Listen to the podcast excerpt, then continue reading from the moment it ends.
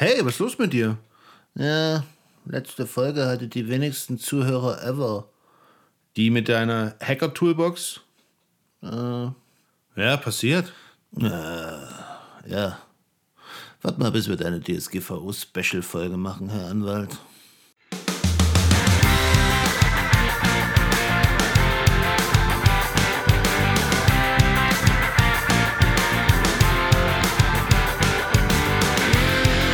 In dieser Folge reden wir garantiert nicht über Eddies Hacker Toolbox, sondern geben einfache Tipps für deine IT-Sicherheit. Das ist der Infosec Podcast mit Sebastian und Eddie, dem Infosec Frosch!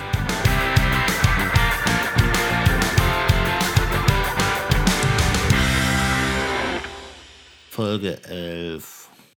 Hallo Eddie. Okay, scheint dich ja wirklich mitzunehmen. Gibt's gibt irgendwas, wie ich dich wieder aufheitern kann? Ja, und Ben Cherries wäre geil. Kriegst du, aber machen wir erst die Folge, dann versprochen. Versprochen, okay. Ja, dann lies mal den ersten Tweet. Okay. Eddie sagt, wenn zu viele Newsletter in deinem Postfach landen, die du sowieso nicht liest, dann solltest du diese einfach abbestellen. Mehr Überblick für mehr IT-Sicherheit. Eddie? Ja, das hängt wieder mit unserer alten Regel zusammen. Du kannst nur schützen, was du kennst. Und ähm, das schafft dir einfach mehr Überblick und dann hast du mehr, kannst du besser erkennen, äh, was die eigentlich wichtigen Sachen sind in deinem E-Mail-Postfach.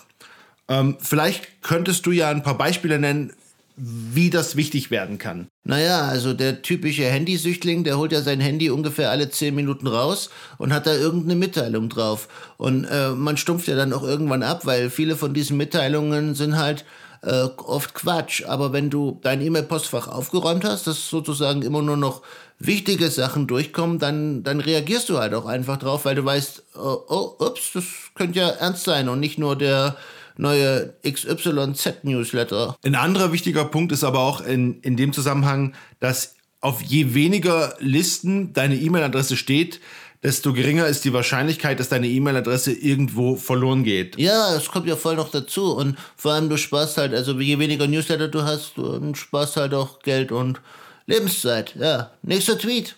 Eddie sagt, für ein sicheres Passwort reicht folgender Merksatz.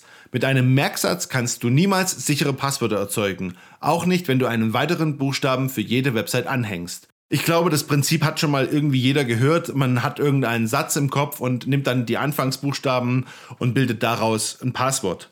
Und Ja, das habe ich jetzt schon so oft wieder gehört in irgendwelchen IT-Sicherheitstrainings, aber das ist voll der Quatsch. wieso? Naja, also, so ganz zufällig ist das Passwort ja dann nicht mehr, wenn du es äh, zweimal verwendet hast. Und äh, einfach jetzt nur irgendwas anhängen, naja, also wer schon mal so eine Liste gesehen hat mit gebreachten Passwörtern, ähm, der, der, ja, der weiß, dass man meistens, die meisten Menschen wurden schon mehr als e- einmal gebreached. Und wenn du dann immer das gleiche System hast, dann ist das halt relativ auffällig. Also dann kann man das auch relativ durch, schnell durchschauen. Und ja, es ist halt nicht zufällig. Du nimmst einfach einen Passwortmanager und dann ist alles gut.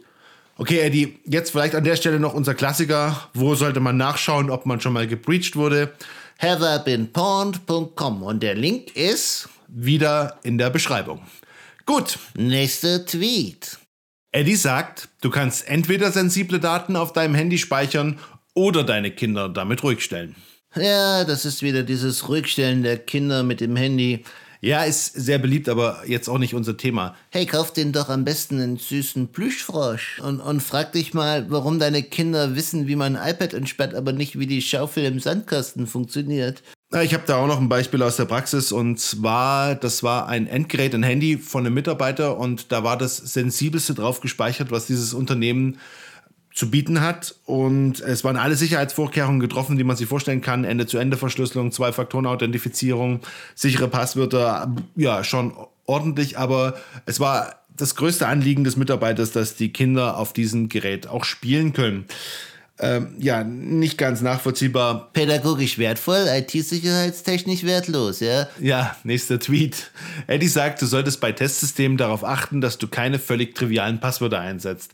Denn diese können einem Angreifer die Vorbereitung für die eigentlichen Ziele erleichtern. Ja, es tritt häufiger auf, als man denkt und ist mir tatsächlich diese Woche in einer sensiblen Umgebung begegnet. Eddie, Zählen wir mal die verschiedenen Kombinationen dieser Sicherheitslücke auf. Äh, fangen wir an. Ja, Testsystem mit Kundendaten. Ganz oft, Testsysteme werden aufgesetzt, es werden direkt die Daten kopiert, es wird nichts irgendwie verändert, es sind die Kundendaten eins zu eins übernommen. Man hat quasi nur das System kopiert und würde man das Testsystem knacken, hätte man auch die Daten der Kunden. Was gibt's noch? Ja, Testsystem auf gleichem Server oder im selben Netzwerk. Dann hat man den Vorteil oder man hat als Angreifer dann den Vorteil, dass man sich von dem einfacher zu knackenden Testsystem zum Produktivsystem vorarbeiten kann. Ist auch ein relativ übliches Angriffsszenario. Ähm, was gibt's noch? Ja, also gleiche Passwörter. Ähm, du meinst Passwort, also einfaches Passwort auf ein Testsystem gesetzt und dann ins Produktivsystem übergegangen und vergessen zu ändern. Genau. Also entweder vergessen oder nach dem Motto, wird schon gut gehen. Ja, ich glaube, die, die Möglichkeiten, dieses Risiko abzumildern, sind schon deutlich geworden. Also keine Kundendaten im Testsystem. Vielleicht will man ja auch nicht, dass der Techniker, der am Testsystem arbeitet, äh, oder der Dienstleister oder wer auch immer, dass der diese Kundendaten sieht.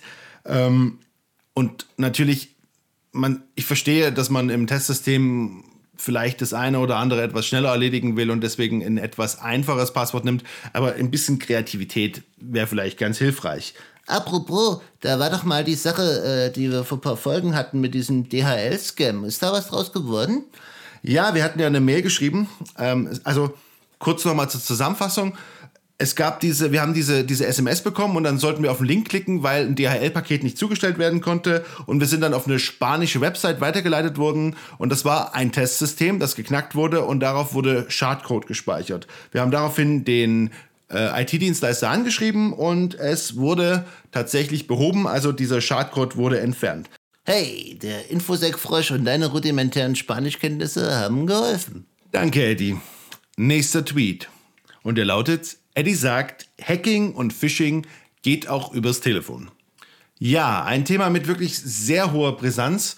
Wir haben schon ein paar Mal darüber gesprochen, dass es Phishing-Mails gibt, die wirklich auch gut gemacht sind, auf das jeweilige Unternehmen, auf die Person zugeschnitten. Das gleiche ähm, geht auch übers Telefon. Also wir haben jetzt Beispiele gehabt, wo Leute vorgegeben haben, sie sind von Microsoft, meist englischsprachig mit einer, äh, mit einer britischen Nummer, also plus 44. Ähm, wir hatten auch andere Beispiele, wo wirklich auch die Systeme, die tatsächlich im Einsatz waren, auch wirklich erwähnt wurden. Und ähm, das ist tatsächlich, also es geht halt bei diesen Angriffen um Social Engineering. Social Engineering, dass man versucht, tatsächlich die Hilfsbereitschaft oder die Unwissenheit des Users auszunutzen, um sich irgendwie Zugang oder irgendwelche Daten zu verschaffen. Und klar, es wird natürlich mit allen Tricks gearbeitet, also angefangen von irgendwelchen skurrilen Stories bis hin zum Überrumpelungseffekt. Also wichtig, Sensibilisierung nicht nur für E-Mails, sondern auch daran denken, der Angreifer könnte auch am anderen Ende am Telefon sein.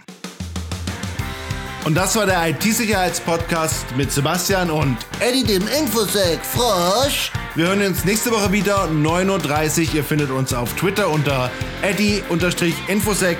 Bis nächste Woche. Eddie sagt Tschüss.